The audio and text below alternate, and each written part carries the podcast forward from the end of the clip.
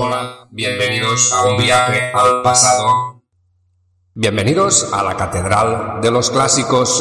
Hoy vamos a disfrutar de una clásica del día por la efeméride de nacimiento o de función de uno de los grandes clásicos. Hola, soy José Agustín Marí y esto es la clásica de hoy. Hola a todos y todas. Muy buenos días, o muy buenas tardes, o muy buenas noches, según cuando nos escuches.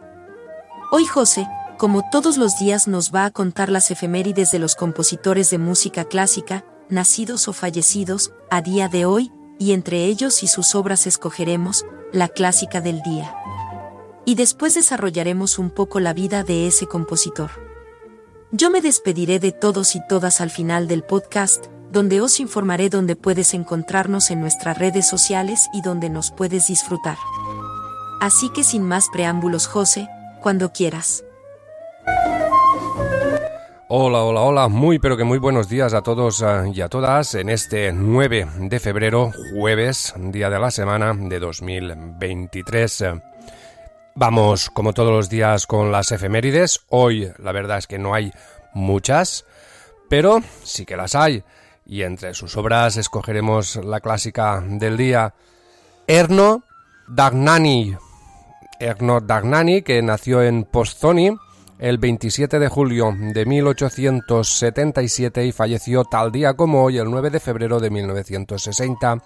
Fue un director de orquesta, compositor y pianista húngaro.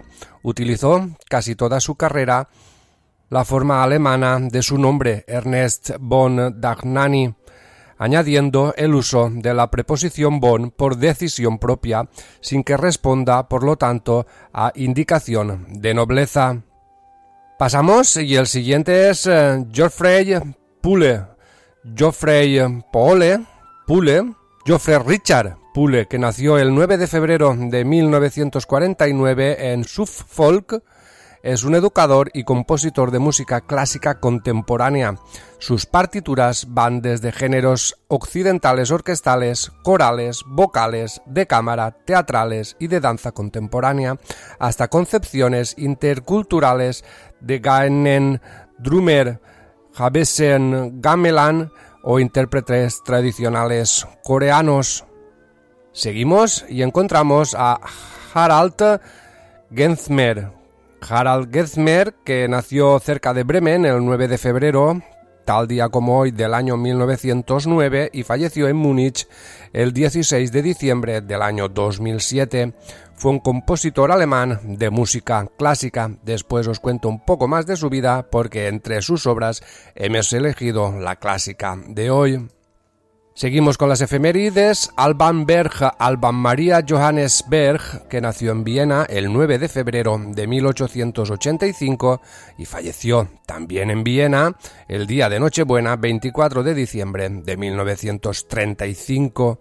Fue un compositor austriaco, alumno de Arnold Schoenberg y perteneciente a la segunda escuela de Viena. Incursionó como ellos en la atonalidad y luego en dodecafonismo escribiendo obras vinculadas a la estética expresionista, pero su música tiene además una sonoridad que evoca la tonalidad, con reminiscencias del romanticismo y una inclinación marcadamente dramática. La verdad es que yo he escuchado obras suyas y sí que es dramática, sí. Sus tres obras más conocidas son el concierto para violín y las óperas Wozzeck y Lulu. Pasamos ya al antepenúltimo, Franz Anton Hofmeister. Franz Anton Freusmeister, que nació en Rotemburgo el 12 de mayo de 1754 y falleció en Viena tal día como hoy, 9 de febrero de 1812, fue un compositor alemán. Nacido en Rotemburgo am Neckar, se trasladó a Viena a la edad de 14 años para estudiar Derecho. Al terminar sus estudios decidió seguir la carrera musical y a mediados de 1780 se había convertido en uno de los compositores más populares de la ciudad, con un extenso y variado catálogo de obras. El penúltimo de hoy es Vicent Lubeck. Vicent Lubeck, que nació en septiembre de 1654 y falleció el 9 de febrero de 1740, fue un compositor y organista alemán del periodo barroco. Trabajó como organista y compositor en la iglesia de San Cosma en Damiane entre 1675 y 1702. Y el último de hoy es Vicente Rufo. Vicente Rufo, que nació en 1508 y falleció el 9 de febrero de 1587. Fue un compositor italiano del Renacimiento. Fue uno de los compositores que más respondieron a las reformas musicales sugeridas por el Concilio de Trento, especialmente en su composición de misas, y como tal fue un miembro influyente de la Contrarreforma.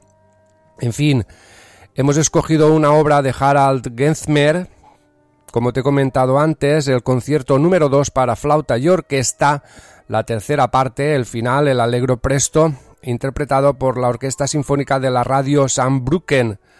Solistas es Albert Werner Andreas y Andrea Lieberneck. La escuchamos, la disfrutamos y después os cuento un poco más sobre la vida del compositor.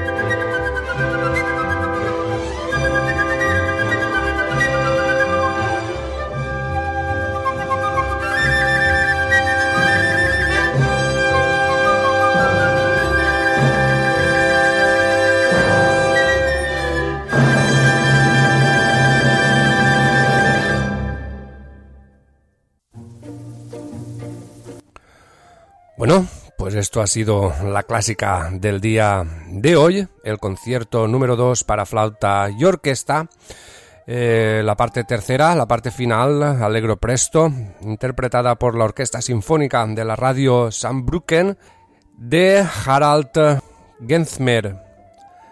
Harald Gensmer, que como os he comentado antes nació cerca de Bremen el 9 de febrero de 1909 y falleció en Múnich el 16 de diciembre del año 2007, fue un compositor alemán de música clásica. En 1928, después de haber adquirido los fundamentos musicales en Marburg, inició estudios en el Conservatorio Superior de Música de Berlín, donde tuvo como profesor de composición hasta 1934 a Paul Hindemith, así como a Rudolf Schmidt al piano y Alfred Richter al clarinete y Kurt Sachs en musicología. Desde 1934 y hasta 1937 trabajó como repertituer y posteriormente como ayudante del director en la ópera de Breusla.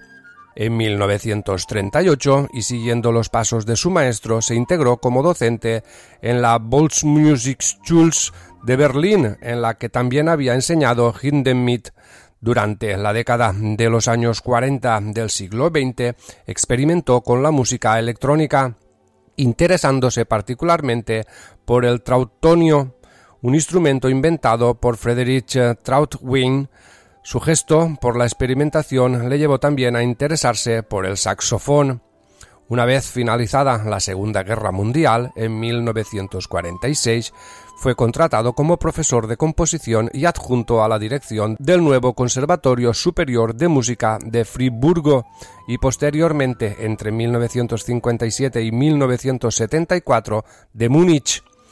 En esta ciudad, Gensmer dirigió durante diez años el Departamento de Música de la Academia Bávara de Bellas Artes. Gensmer es miembro de numerosas organizaciones políticas ligadas al mundo de la cultura como la Gema. Su talento para la docencia y la composición le han valido diversos galardones, como la Orden de Maximiliano, el galardón más preciado de la cultura bávara en 1991, la Medalla de Oro de la Constitución bávara en 1998, así como otras muchas distinciones. Su obra abarca todos los géneros musicales excepto la ópera, incluyendo varios trabajos de carácter pedagógico, inspirado por compositores como Claude Debussy, Bela Bartok y Igor Stravinsky, su obra se encuentra profundamente marcada por el espíritu de su maestro Paul Hindemith, sin dejar por ello de ser muy personal. Harald Gensmer ha conservado durante toda su trayectoria el deseo de crear obras musicales que fuesen accesibles tanto a los oyentes como a los instrumentistas, sabiendo guardar ciertas distancias con las vanguardias. En fin, esto ha sido la obra de este compositor del cual hemos disfrutado de una de sus obras en la clásica del día y no quiero despedirme sin leeros eh, dos citas eh, como siempre. Una de William Hazlitt, El hombre es un animal que se alimenta de adulaciones y la otra del cardenal Richelieu. Los aduladores son como los ladrones, su primer cuidado consiste en apagar la luz. En fin, yo ahora os emplazo hasta mañana, que estaremos a, 10. Será viernes, comenzará el fin de semana y tendremos, como no, nuevas uh, efemérides uh, de compositores de música clásica y entre sus obras disfrutaremos clásica del día. Ahora os dejo con Catalina, ella os dirá dónde nos puedes encontrar y dónde nos puedes disfrutar y sobre todo ser felices, Catalina, cuando quieras. Gracias José, por la obra elegida y por contarnos un poco de la vida del compositor. Si quieres nos puedes seguir a la clásica del día, en Telegram buscándonos con el mismo nombre y uniéndote al grupo. También puedes seguir a la Clásica del Día buscándola con su nombre en Facebook y Twitter.